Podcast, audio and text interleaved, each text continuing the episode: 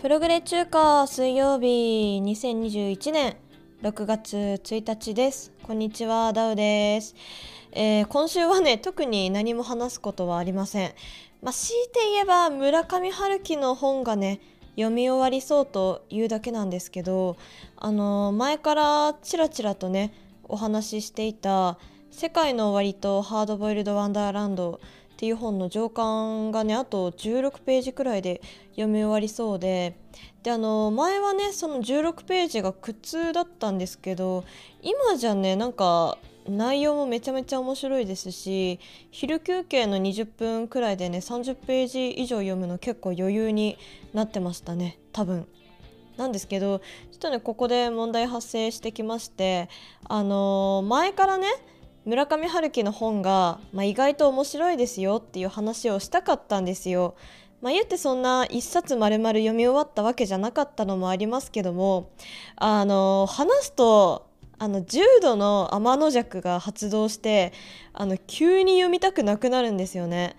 それであのさっきね「世界の終わりとハードボイルド・ワンダーランド」の下巻を買ってきたんですけど果たしてダウはいつ読み終わることができるのか乞うご期待ください。えーこの番組は孤独が楽しすぎる私ダウがお一人様を満喫する様子をお伝えする音声プログラムです。多趣味ゆえにいろいろな話をしていくので皆様のライフハックになれば幸いです。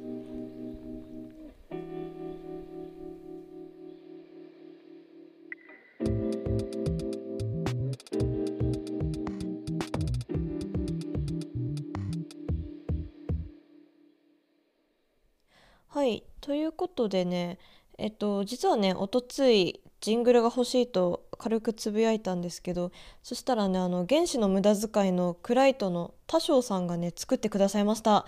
もう恩返しできたらいいんですけどなんかないですかね？本当にありがとうございます、えー今回はもう軽くお話しするだけで終わりたいと思います、えー早速なんですけども普通歌いきましょう。今回はねとうとう推しからお便りいただきました。えー、一瀬伝八さんです。ちょっとね、この方の名前の呼び方がこれで本当に合ってるのか、ちょっと振り仮名振ってあるのが見つからなかったので、ちょっと一瀬伝八さんですね。えーこの方はあの解明を2回もしていてでそれとはまた別に2パターンの名前を使っていた方ででその一瀬伝八っていう名前自体はその解明したものとは別に作ってた2パターンのうちの1つですね。だったんですけどあの解明した中で一番有名な名前が斉藤はじめさんでございます。はじめさん！はじめさん！いやね。あの斉藤はじめさんってあのあんまりそうだな。なんか本当にオタクとか、まあ、ちょっと歴史の教科書で見たかなくらいの人いるかもしれませんがあの新選組のね土方さんとか沖田さんとかと一緒にいた一人ですよ。でね私も、まあ、いろんなその二次元作品でお世話になっておりまして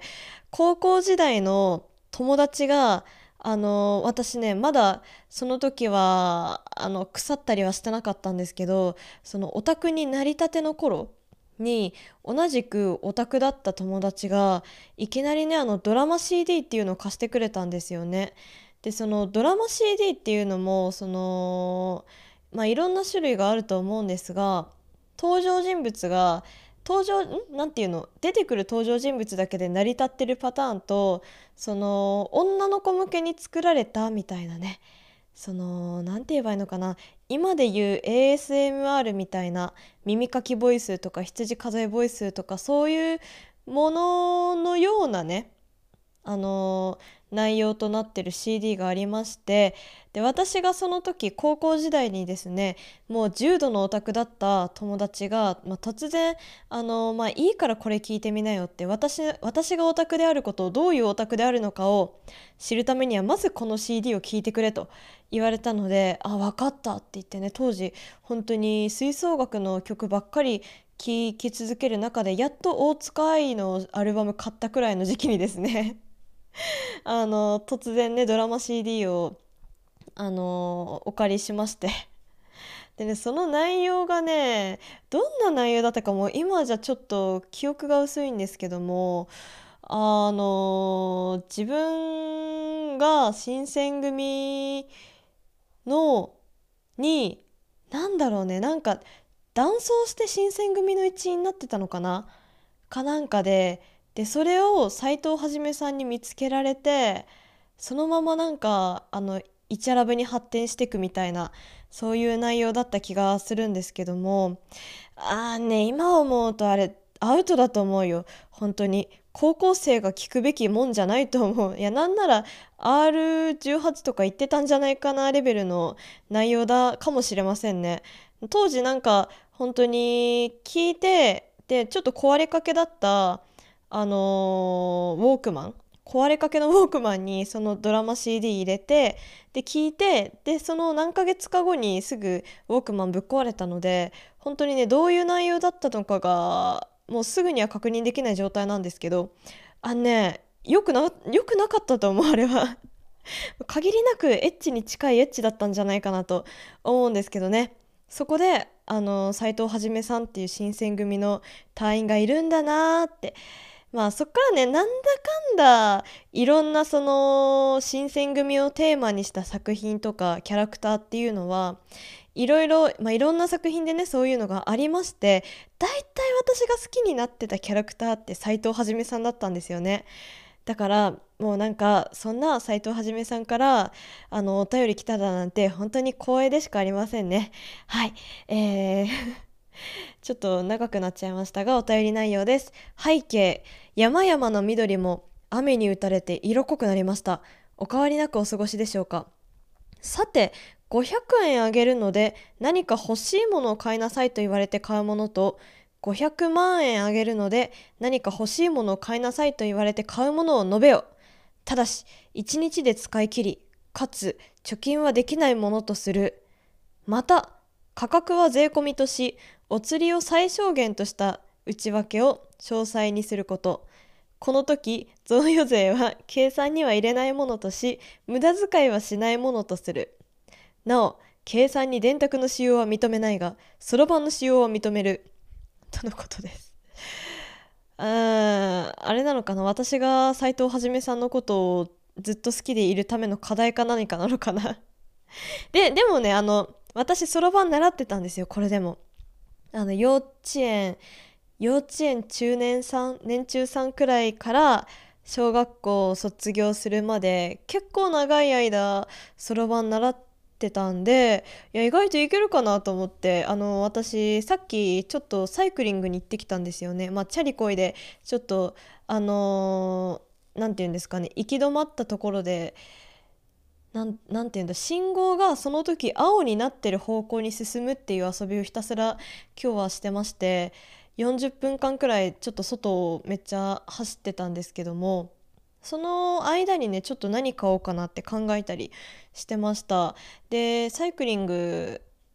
で行ってでその後村上春樹の下巻買おうってさっきお話しした下巻買おうって思ってたんでそのブックオフに行ってですねでその隣にある大型スーパーに寄ってその500円分何か買おうって思ったわけですよ。でその時にですね私の手元にはあの電卓ではなく あのアプリとしてインストールしたあのシンプルなそろばんのアプリがあってちょっとそれをねインストールして片手に持ちながらですよ あの電卓じゃないからねあのそろばんだからね画面を横に持った状態でねひたすらあの歩くっていう多分画面の中見えた人からするとギョッとされただろうなって思うんですけどそれでちょうどそうですね軽く運動もしたっていうのもあって結構甘いものが欲しかったと。であとあの今日がねあの6月1日であの私いつも10の倍数の日にあのチートデーとしてるんですよ。だったんですけどだから本来であればおとついの30日にあのー、チートデーだったからその時に好きなもの食べればよかったもののちょっと我慢しちゃっててで今日1日だしまあなんかキリがいいからと思ってなんかカレー食べてえなってすごい思ってたんですけどね、まあ、せっかくだからその2つを満たすものを500円以内で買おうと思いまして、えー、村上春樹の小説をブックオフで買った後にですねスーパー隣のスーパーに寄ってそろばん片手にそろばんアプリを片手にちょっといろいろ見てきました。結果的に言うと結果言うとあの失敗しました。あのね単純なまあ少数入ってるけど、まあ、単純な足し算をね失敗しました。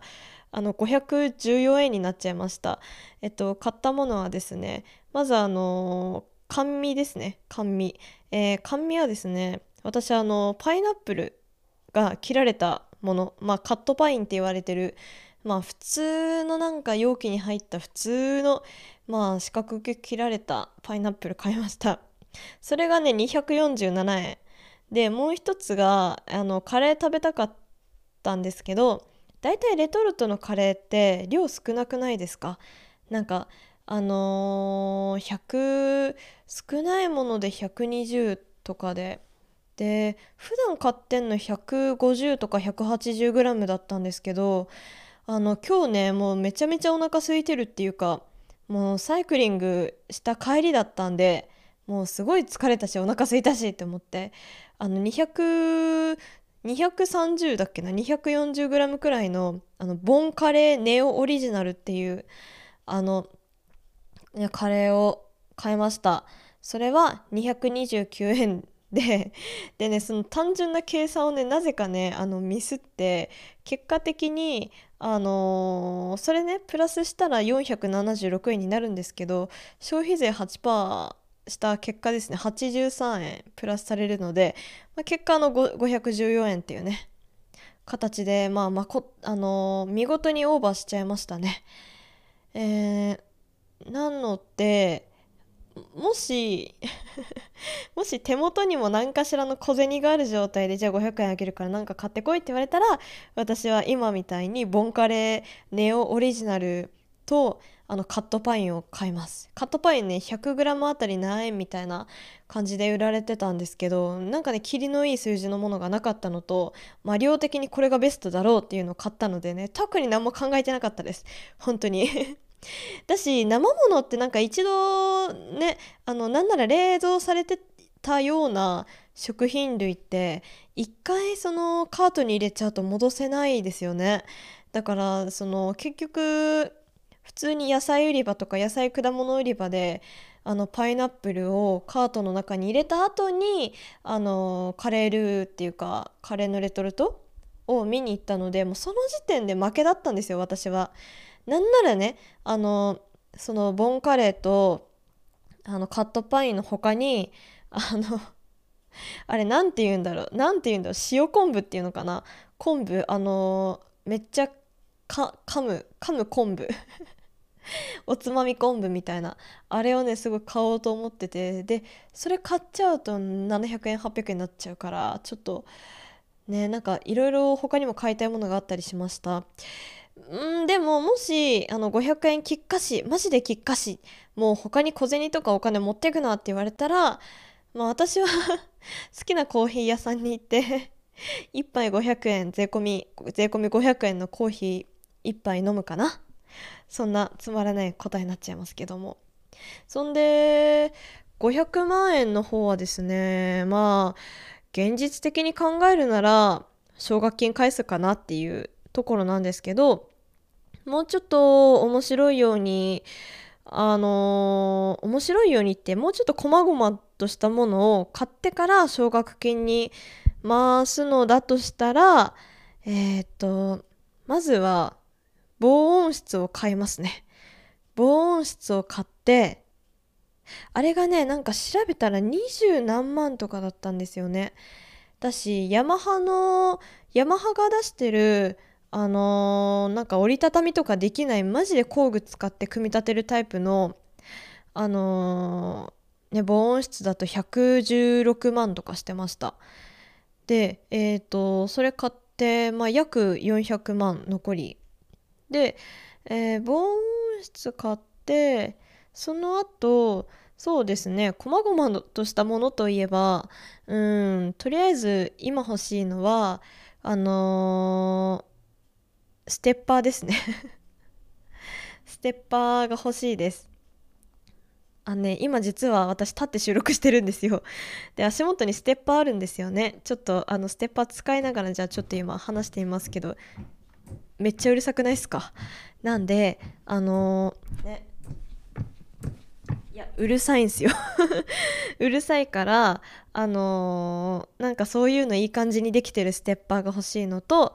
あとうんオーラリングかな？ストレスレベルとか測ってくれるオーラリングかな？でもそれどっちも調べる感じ多分5万5万で買えるはずなので10万くらい。だから結構意外とね意外と残るもんだな欲しいもの買ってもって思ったんですけどあとちょっともう一つはね実際に何円になるのかはちょっと分かんないんですけど私あの欲しいベースと実際に弾きやすいベースっていうのが全然違っててですねちょっとその辺カスタマイズしてなんか作りたいなって思ったりはしてますね。で多分その相場価格見る感じだと50万とかそんくらいなのかなっていうふうに思うのでまあ大体それでわって使って贅沢に使うとそれで200万くらいかな消費されるのは。で残り300万はうんまあ奨学金の半分くらい返して でまた残ったものはあの犬猫の愛護活動の方に寄付します。私は。ねなんかなんだかんださ1日で1日でさ使い切れって言われるとめっちゃ困惑しますね。なんかさえ1日じゃなかったら結構贅沢はできますよ。それこそね、まあ、500万なんて余裕で使い切れる自信ありますけどなんだかんだねなんか難しいもんですね。うん。ありがとうございました。一世伝八さん。一世伝八さんの名前自体はどの時点でのそういう名前、なんていうの、そう、どの時点でそう一世伝八を名乗ってたのか分かりませんけども、まあ、斎藤はさんと呼ばれたくないのであればね、伝八さんですね。ありがとうございます。推しからのお便りでした。いやーありがたいことにね毎回のようにお便りいただけてますけどもねまあそろそろねなんか何かしらのお礼のお礼できるような企画をね立てないといけないかなって思ったりとかしてます。あとねなんだかんだあのー、今のプログレ中華水曜日になってからねあのー、ま、配信してますけどもなんかね 秋が早いっていうかもうアートワーク変えたくなってきてるっていう自分がいますね。もしかしたらこの配信した後に私は絵を描いてそれをアートワークにするかもしれませんけども まあいきなり変わってるぞって思ってもああまたダウちゃんの天の弱とね、気まぐれが発動したかと思っていただければ幸いでございます、えー、今後もまだまだお便りお待ちしております。メールアドレスネームレスゆえあと gmail.com の方でも大丈夫ですし、えー、アンカーにも音声メッセージっていう機能があるのでそっちで音声いただけるのもめちゃめちゃ喜びますし概要欄の方にメールフォーム設けてますのでそちらから送っていただいてもめちゃめちゃ喜びます。ということでよろしくお願いします。それではさよなら。よろしくね